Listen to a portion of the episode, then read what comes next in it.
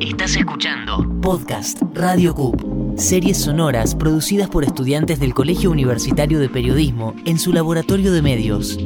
Bienvenido al sonido. Hola, mi nombre es Gabriel y soy comunicador.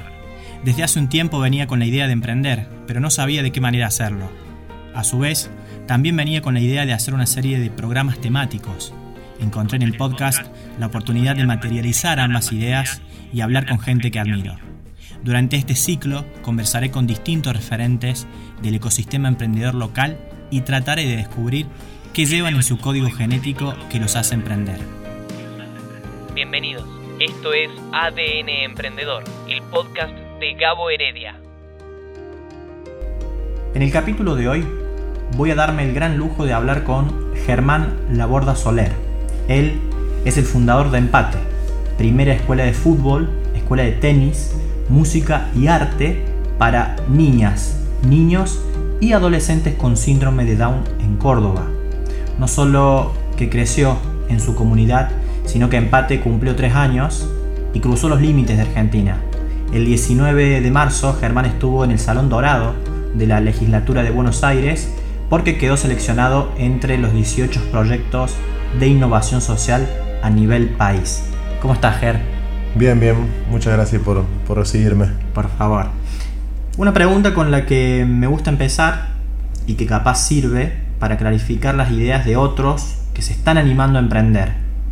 ¿En qué momento te diste cuenta que tenías el ADN emprendedor y qué eh, le darías eh, esta importancia o esta impronta social, mejor dicho?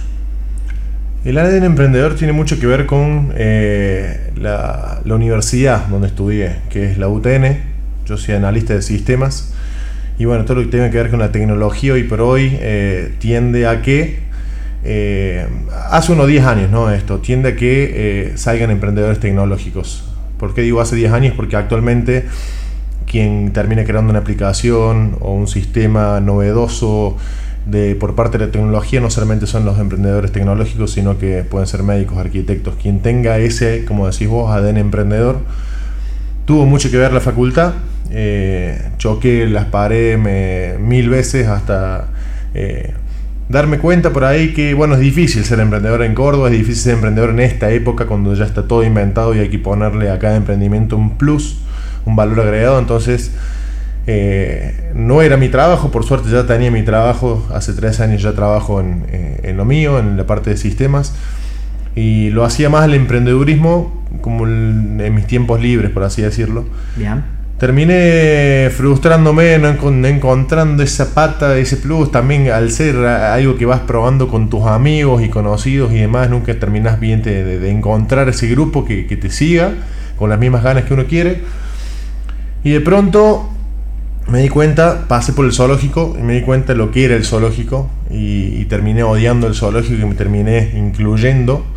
Entonces dije, ¿por qué no hacer una iniciativa, un proyecto para que se cierre el zoológico? Ese fue mi, primera, mi primer paso en, lo que es el, emprendedorismo social. Eh, hice una petición de junta de firmas, junté 35.000 firmas. En su momento fue una de las que más tuvo, ahora sé que hay otra con muchas más. Y, creo que está esto, ¿no? Cuando uno se da cuenta que puede ser emprendedor, eh, tiene que seguir exactamente los mismos pasos que si es emprender algo para monetizarlo o si va a ser algo social. Porque en uno de los casos es monetizar tu producto para ver cómo ganas plata y lo reinvertís. Y en otro caso es conseguir los mismos fondos, la misma plata para reinvertirla en ONG. Entonces creo que eh, los pasos a seguir siempre fueron lo mismo y siempre planteé empate desde antes de que empezara como un emprendimiento, con todos los pasos que hay que seguir, trabajar ordenado desde el principio, creo que fue clave para después bueno, poder tener este, este crecimiento. Y estar consolidado además, porque me imagino que, que eso también es importante. Vos hablabas de lo difícil que es ser emprendedor.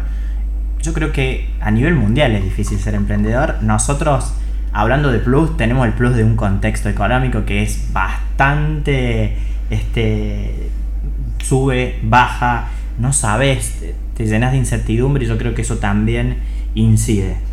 En mi caso, que sigo desde hace tiempo tu causa, me encanta lo que haces y lo veo súper necesario en tiempos de grieta y, y de polarización todo lo que tenga que ver con el componente inclusivo está fabuloso.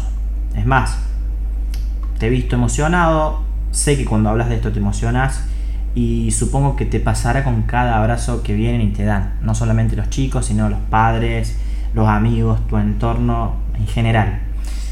Ahora bien, si tuvieras que describir el recorrido de estos tres años con empate, ¿fue fácil? ¿Se te abrieron puertas rápido? ¿Tuviste que renegar en algún momento? Lo noté desde el comienzo, antes de arrancar, con una nota que salió en el diario, eh, donde dije, wow, qué impacto social que tomó. Pero en ningún momento dije, porque fue mucho el impacto social y se acercó mucha gente, gobierno provincial, municipal, nacional, eh, empresas, y, pero en ningún momento dije, esto es fácil, listo, ya tengo todo resuelto.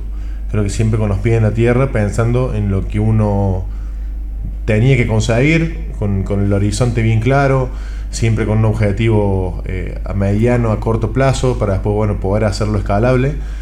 Eh, fácil no fue, se fueron abriendo puertas, sí, pero así como hemos tocado muchas puertas también.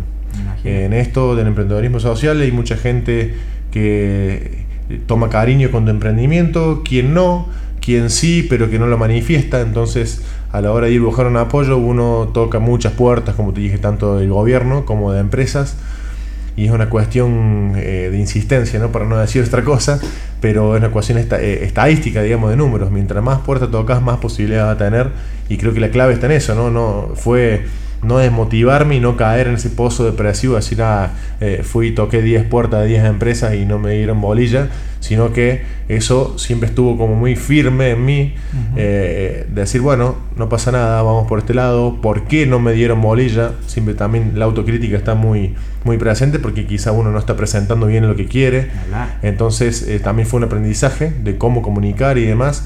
Y, eso siempre lo tenemos en claro, desde que arranqué solo a hoy que somos 80 voluntarios, en las reuniones siempre digo, pongámonos de nuestro lado y primero hagamos una autocrítica de qué estamos haciendo y qué tenemos que mejorar, porque ese es el continuo crecimiento que te va dando para la mejora, ¿no? Continua. Por supuesto.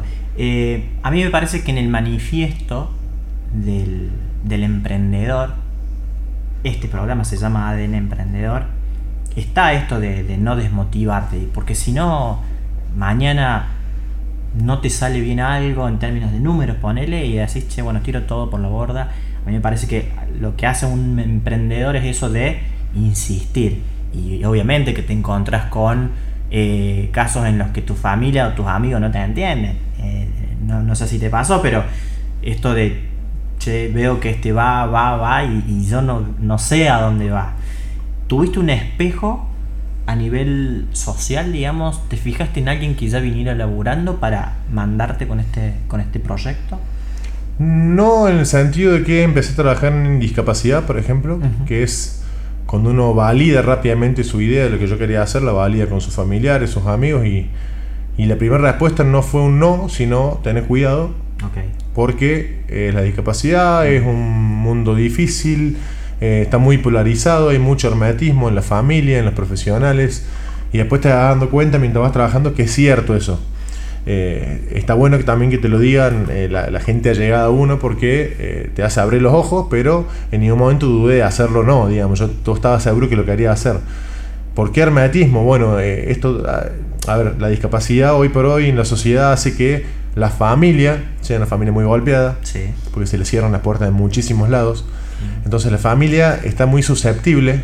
Entonces cuando llega la fundación y nosotros le decimos que con una declaración jurada y la ficha médica ingresan, se nos quedan mirando muy sorprendidos por esto, porque ya han ido a muchos lados, eh, la han tratado bastante mal, le han puesto mil trabas burocráticas, le han dicho muchas veces que no, eh, sin, eh, sin, sin, ni siquiera poner una excusa. Entonces, por eso el, el, mundo de la discapacidad se lo ve como un cuco, pero uno cuando está adentro, no es así.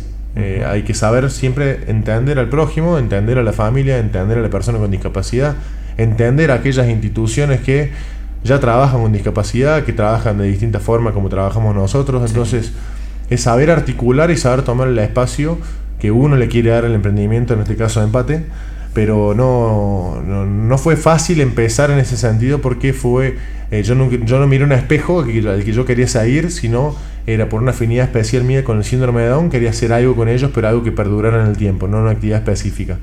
Entonces no busqué un ejemplo, sí, eh, me parece muy noble, eh, que siempre lo digo y siempre lo valoro, comedores y merenderos, me parece una, una labor increíble de, de lucha, porque eh, mi lucha para mi ONG es muy distinta, son distintos objetivos, todo lo que quieras, pero un comedor y merendero, si no consiguen comida, no le dan de comer ese día a un montón de gente. Entonces creo que la presión que tienen ellos es mucha más del que puedo llegar a tener yo en ese sentido. ¿Tenemos otras presiones? Seguro que sí. Eh, tenemos que ver cómo canalizarlas, seguro que sí. Problemas tenemos, seguro que sí. Capaz que más todavía que un merenderio y un comedor. Pero esa presión diaria que tienen ellos, eh, eh, yo, saco mucha energía al ver el trabajo de esa gente que hace eso. Me, me imagino que sí.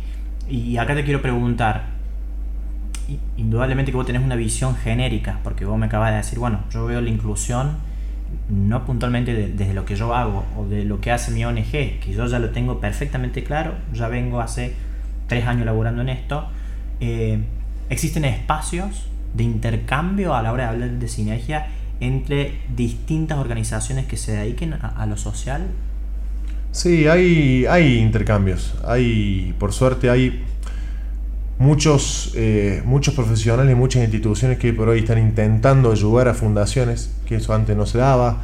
Eh, estuve hace poquito eh, disertando la semana pasada con, los chicos de Provo, que ellos son una consultora que ayudan tanto en la parte de números como en la parte de comunicación, como en la parte legal a comenzar. Y eso hace que ellos nucleen un poco, en esos encuentros uno hace sinergia con otras organizaciones, más allá de que no estén trabajando con la parte de discapacidad, o sí, pero vas conociendo y también vas viendo las necesidades que tienen los otros. Entonces, eh, muchas veces nos ha tocado hacer acciones que no las hemos ni siquiera publicado en las redes sociales, tanto personales como de la ONG, donde ayudamos a otra ONG porque los recursos que nosotros podíamos conseguir no nos servían a nosotros, pero sí a otra. Entonces, son puentes y en esto no, no hay que ser egoísta, hay que siempre buscar para uno, porque a mí me pueden llegar a venir a donar algo y en vez de decir, no, no me sirve, chao, andate, no, eh, no digo que sí a todo tampoco, pero eh, pienso que si no me sirve a mí, le puede servir, y ahí hago memoria de toda la lista de agenda de, ONG que, que, trabajan en otros rubros, que le puede servir. Son, muchas, son muchísimas, hay muchísima necesidad. Gracias a Dios tenemos mucha más difusión que otras, porque trabajamos distinto, porque el síndrome de Down también genera mucho cariño, porque trabajamos muy bien en la parte de comunicación, por mil motivos como así hay muchas que tienen mucha más de difusión y, alcance que nosotros. Pero hay algunas que no, porque nos arrancaron de muy de nicho, se fueron quedando ahí, el trabajo del día a día los desborda. Entonces nosotros al tener esa, esa ayuda extra, siempre intentamos canalizarla y poder ayudar a otros, que creo, que es lo más lindo de, formar parte de un grupo ONG, ¿no? Está buenísimo lo que mencionas, porque es vinculación, es vinculación pura y también es articulación. Eh, en el primer capítulo que hablamos con Jorge Lawson, él hablaba mucho de la articulación, ¿no? Y, de la articulación desde los entes estatales, este, desde las organizaciones que se dedican a financiar proyectos, pero está bueno también e, esta cooperación entre par, porque quizá vos también te permite llevarte herramientas que a lo mejor vas a decir, che, bueno, yo en, en mi ONG o en mi proyecto no lo vengo plasmando. Entonces, eh, necesariamente tienen que estar y sobre todo en, un nicho como lo es eh, el de las ONG, que, se labura y mucho a nivel país y a nivel Córdoba. Quiero pasar a otra pregunta, eh, hablando de trabajar, ¿no? Si bien desde Empate se labura toda la parte recreativa, deportes, artes, ¿qué pensás respecto al trabajo y si te parece que hay miedo o ignorancia a la hora de considerar a las personas con discapacidad dentro de la fuerza laboral.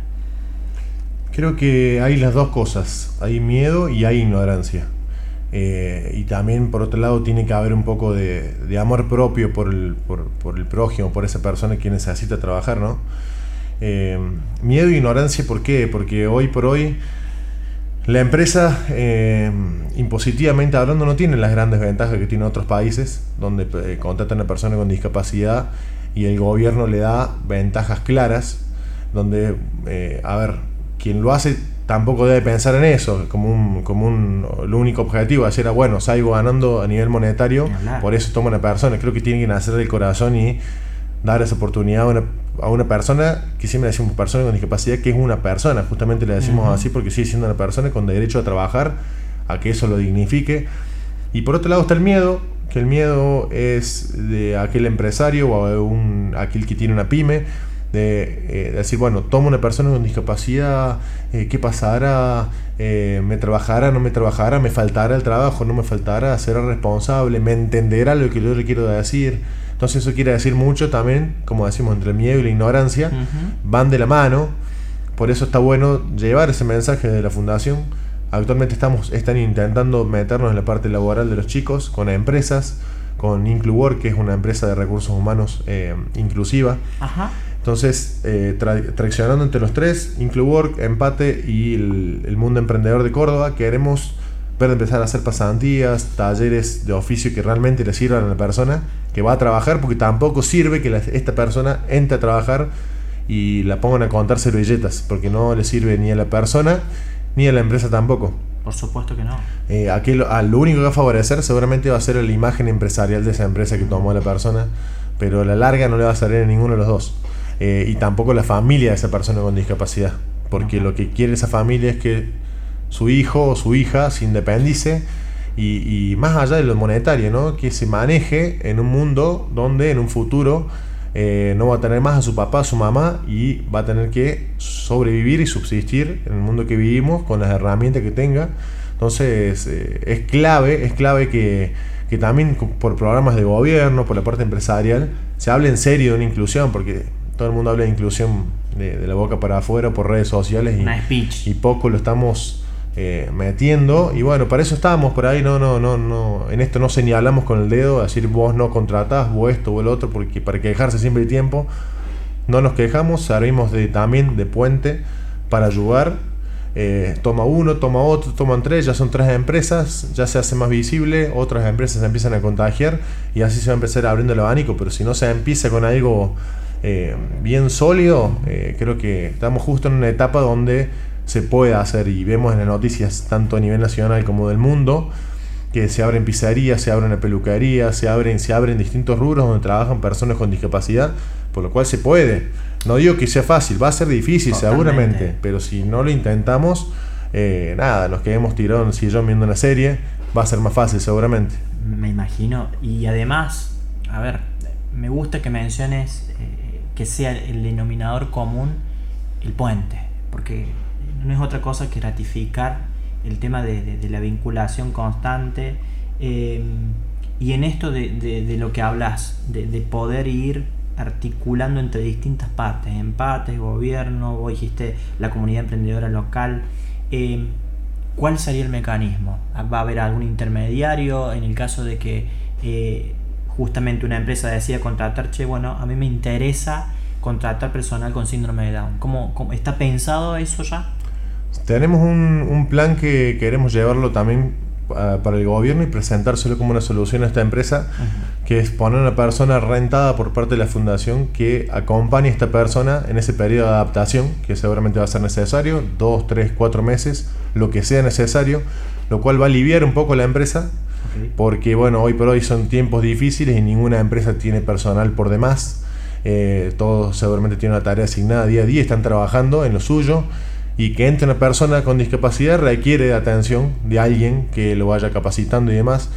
Y este, en este trajín del día a día de las empresas, donde los empleados están a mil, creo que una solución es esta, ¿no? Poner eh, una persona que trabaje junto a la persona con discapacidad en este periodo de adaptación y creo que va a ser muy necesario y, una solución. Ya le hemos validado con algunas empresas. Eso te iba a preguntar. sí, sí, sí, es lo, bueno, porque vos por, ahí tenés una idea que así, bueno, esto va a ser un boom y después la empresa te dice, mira, no, no me interesa, meter otra empresa más y bueno, sí, claro, tal cual.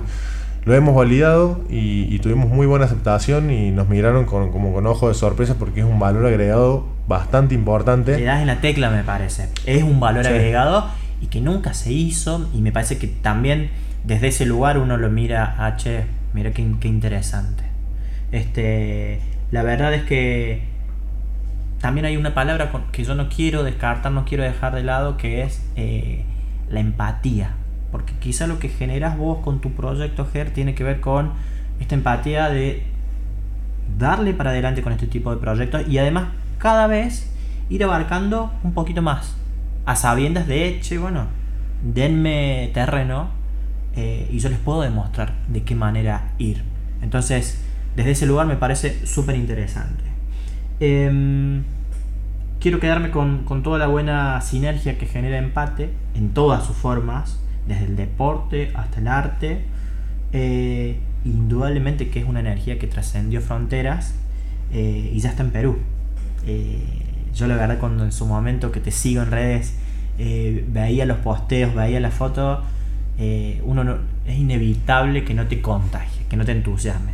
Pero bueno, quiero que me cuentes vos eh, qué te genera semejante noticia. El día que recibo el mensaje por Facebook y, cuando la persona me dice que era de Perú, Lima, yo me quedé y lo leí de nuevo el mensaje porque nada, trascendió. Esto tiene también las redes sociales, ¿no? Que trasciende rápidamente una noticia y que puede llegar. Pero así como hay noticias y noticias y proyectos y proyectos, este llamó la atención. Eh, era una ONG de Lima que trabaja con síndrome Down, que es Colectivo 21, y ellos no tenían desarrollado nada de lo que era deportivo.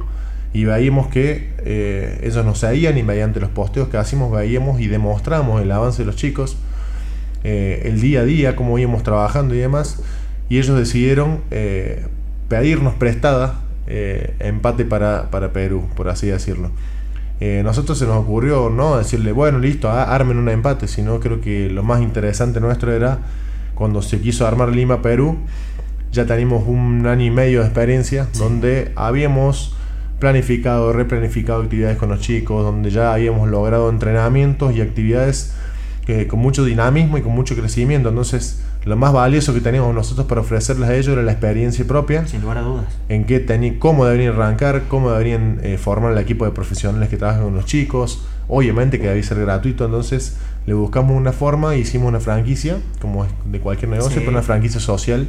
Eh, gratuita obviamente, donde ellos tienen eh, sus deberes, nosotros tenemos los deberes nuestros de capacitar a esa fundación y ellos de cumplirlos.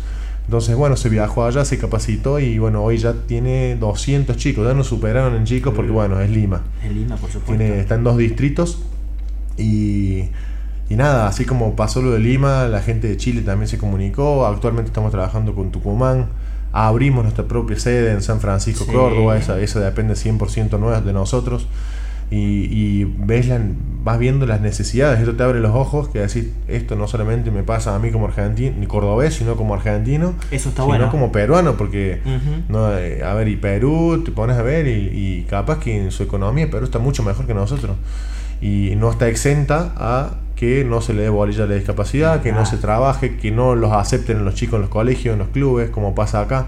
Entonces vas viendo que en otras provincias, en otras ciudades, en otros países, la necesidad es la misma.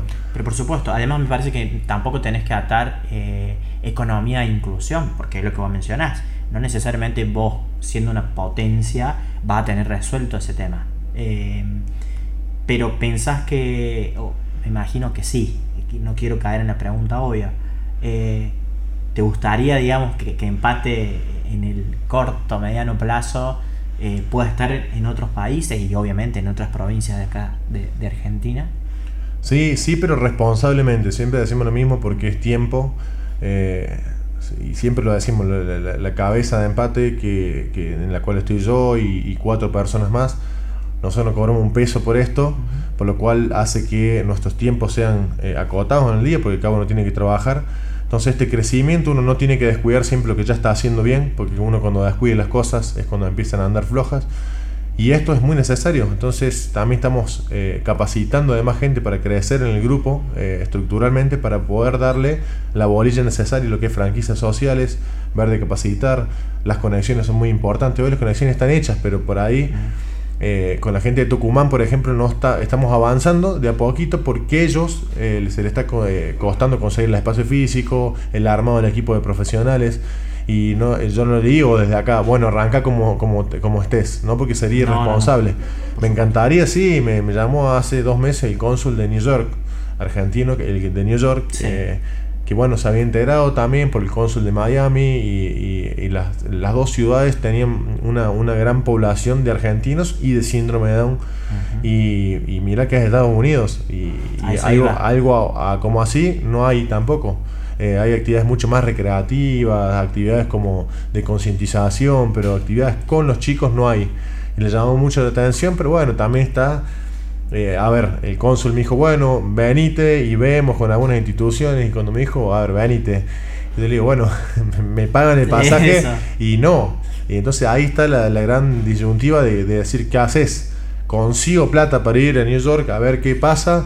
¿O invierto esa plata en otras cosas que ya sabemos que precisamente van a andar bien acá o que va a ser, podemos a otra provincia a abrir, entonces hay que ser responsable. a, mí me parece que también está esto de, yo me pago el aéreo, ¿no es cierto? Y me voy a Nueva York. Y yo invierto, me gasto, no sé, 20 lucas en, ese aéreo y me voy. Que no sé si sale 20 lucas, me parece que está más. Más. Si la conseguís en promo puede estar en 20. Eh, pero yo me gasto esa plata, que no es poca plata. Ahora, yo voy y yo tengo un circuito armado en donde yo me puedo hacer buenas vinculaciones, porque a mí me parece que si ese es el capital que vos te traes, no es que no dudás, pero decís, bueno, lo gasto, me esfuerzo para poner esa plata a ir, pero a sabiendas de que yo voy a tener una serie de circuitos y vinculaciones que a mí me van a sumar, porque es Estados Unidos. Recién hablamos de eso. Ser una potencia no te garantiza tampoco que estés haciendo las cosas bien y si se quiere ver el lado positivo, me imagino que también te llena de orgullo de decir, che, qué bueno que se esté hablando en, la Cancillería o en la Embajada, eh, porque no deja de ser un feedback para vos importante. Te, llena de orgullo, me imagino también, ¿o no? Sí, sí, porque, eh, bueno, estos feedback que decís vos, eh, cuando vamos y nos presentamos a un lado, y siempre está aquella persona que por ahí hemos tenido reuniones donde ha habido gente de otras provincias y sí, sí, ah, sí, empate, claro, sí, lo conocemos. Y, yo me quedo mirándolo como diciendo de dónde los conoces. Y es un impacto ya a nivel nacional de algunas empresas. Sí, bueno, ahí te das cuenta que la discapacidad está bastante concentrada y que todos se empiezan a conocer con todos. Y, y somos hoy por hoy un referente en el síndrome de Córdoba. Eh, ¿por, qué? No solamente porque tenemos la suerte de salir en el diario, porque la gente de afuera nos ve que estamos trabajando bien, en serio y ordenado, y eso se ve. Eh. Permíteme, e, eso para mí tiene una doble ventaja, porque primero, al margen de, toda la carga que pueda representar eh, el poder que tiene un medio, a mí me parece que lo bueno que empate esté en, en la tele, en la radio, en el diario, primero porque te da visibilidad a vos como proyecto, ¿no? a, Empate, a Casa Empate, a Club Empate, a la Fundación Empate, te instalas, voy a decir, che, bueno, la, gente la conoce. Y segundo, te legitima, me parece. Porque el hecho de que haya tantos medios que en su momento a vos te instalan en una agenda, también esos medios son los que después con la rigurosidad que eso amerita, te monitorea y te controla y te regula. Porque si, si empate eh, claramente para que hayas llegado a tres años es porque tu laburo y el de toda tu gente, todo tu equipo es bueno. Si no, eso obviamente no te quepa menor duda que estaría. Che, bueno, no sé si eh, esta ONG funciona así. Viste que también está esto con las fundaciones. Che, bueno, realmente esa plata que se gira. Hay mucho descreimiento también en cuanto a ese destino de fondos. Eh, ya vamos terminando. Quiero ir con, dos preguntas más. Eh, la primera, empate, obviamente por, el logo, por lo que representa un empate a nivel deportivo, lo que ha eh, también instalado es la presencia de mucha gente del ámbito deportivo. Eso fue, vinieron por motos propios, la, misma fundación se encargó de, de, llamarlos porque vimos el, caso del muñeco Gallardo, vimos el tema de Dybala. ¿Cómo se dio eso, Ger? Y eso se van abriendo eso sí se va abriendo puertas y se va haciendo conocido a nivel deportivo. Cuando arrancamos, sí, tuvimos que ir a buscar un, padrino de cada club. Fue Matías Garabano, que es ex arquero de instituto. En ese momento estaba Gonzalo Crucener de Talleres. Eh, Fede Lertore, que sigue estando en Belgrano. Y buscamos y, qué, más imparcial y que alguien que imparta la igualdad que un árbitro. Y el árbitro, un árbitro retirado que fue muy bueno para mí en, su arbitraje y lo que quiso él promover dentro de la cancha con su carisma y su, su rigurosidad y todo, era Héctor Baldas, entonces lo invitamos. Y tuvimos esos cuatro padrinos y de los cuales nos acompañaron en los primeros años. Y después, ¿qué pasa? Eh, Fede Lertor lo comentó en Belgrano, se enteró Juan Colave, eh, en instituto se enteró eh, Víctor López, en talleres también el Cholo Guineazú, bueno, referentes que eso hacen que tienen amigos y mediante, amigos pudimos conseguir el teléfono de Pablo Dybala, que le hicieron una videollamada a Lautaro. Eh, por amigos conseguimos la Fundación River, que nos invitó allá con el Mónico Gallardo. Entonces, eso va abriendo también puertas y estos enlaces necesarios para, para conseguir padrinos, que es muy necesario el padrino. Lo que nos está costando ahora con música, conseguir artistas, que bueno, tienen la agenda muy, muy ocupada, pero estamos invitando a muchos artistas que, vayan a la clase de arte y música, que, es muy necesario para darle visibilidad también. Pero de seguro que, soy un convencido en esto de, venir siguiendo tu proyecto, soy un convencido de que va a pasar. Eh, y está bueno en esto también de forjaritos, porque hablamos recién de, Perú, hablábamos de esto, de que todas las figuras o referentes deportivos eh, se sumen, eh, este, esta llamada de la embajada, o sea, a mí me parece que también a vos te sirven como termómetro ir midiendo esto, ¿no? Eh, a las claras que, que empate hoy ya, ya, está instalado y a mí me parece que, que, vas a ir progresando. Em, última pregunta. Si viniera alguien, Dios supongamos, y te dijera que te tenés que mudar a una casa Marte, tenés que deshabitar la Tierra, que va a venir otra persona o va a venir otro pueblo a, la Tierra. Eh, ¿qué mensaje eh, dejarías? ¿Qué dirías? ¿Qué diría? Em, bueno, esto, esto me toca por ahí cerrar con esta pregunta y siempre digo lo mismo. Eh, yo empecé con el empate porque empecé a mirar eh, para los costados. Nos está faltando como sociedad mirar a la persona que tenemos al lado todos andamos a mil, todos sí, no tenemos tiempo para nada, sí, los tiempos sí los tenés si querés, para ayudar, para dedicárselo a tus hijos, para... Creo que hay que empezar a valorar más el tiempo y el prójimo. Eh, por ahí con pequeños gestos o grandes gestos se puede ayudar y mejorar la calidad de vida de una persona que lo necesita. Eh, tenga plata o no tenga plata, eh, puedes ayudarlo efectivamente a una persona que tenga plata. Adhiero. Eh, entonces, eh, la ayuda está en todos lados. A la vuelta de la esquina tenés a alguien para ayudarlo. Eh, ¿Cómo te enterás? Hablando con esa persona. Nos hace falta hablar más, tener más diálogo, tener menos grietas. Hoy estás a favor del aborto, en contra del aborto. Ya ahí es tac, 50% por un lado, 50% por el otro. Más que Cristina, tac, se hizo cuatro cuartos de la sociedad. Y tac, y tac, y empezás a separar y parece una, una bandeja de brownie la cantidad de cosas que hay y, lo que tenemos que no nos respetamos entre nosotros. Entonces, si eso fuera solamente una segregación de pensamientos, estaría perfecto. Pero no queda ahí, eso genera bronca, eso genera que después lo traslademos a la calle, cada vez vemos más peleas. En las mismas redes sociales ven mucha violencia y gente invitando a pelear a otra, diciéndole que lo va a matar, porque piensa diferente. Entonces, eh, creo que hay que empezar a unirse más mediante el diálogo y viendo qué le hace falta a la persona al lado, porque es clave eh, conocer y como te decía, no hace falta ayudarlo con plata.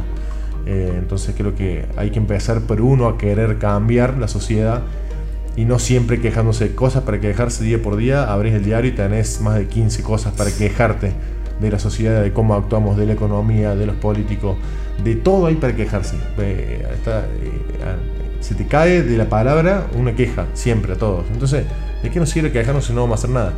Entonces hay que empezar a hacer.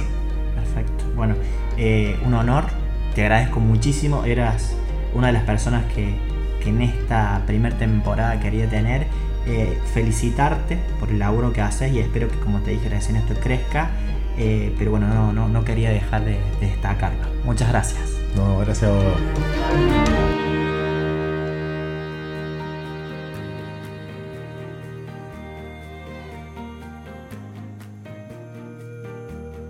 Si te gustó esta conversación, puedes escuchar todos los episodios de ADN Emprendedor en www.cup.edu.ar,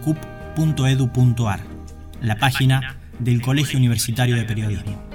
También Tenés la alternativa de acceder al mismo contenido desde Spotify, SoundCloud, YouTube o tu aplicación favorita. Esto es ADN Emprendedor. Seguime en Instagram, Twitter y Facebook. Me encontrás como Gabo Heredia. Hasta la próxima.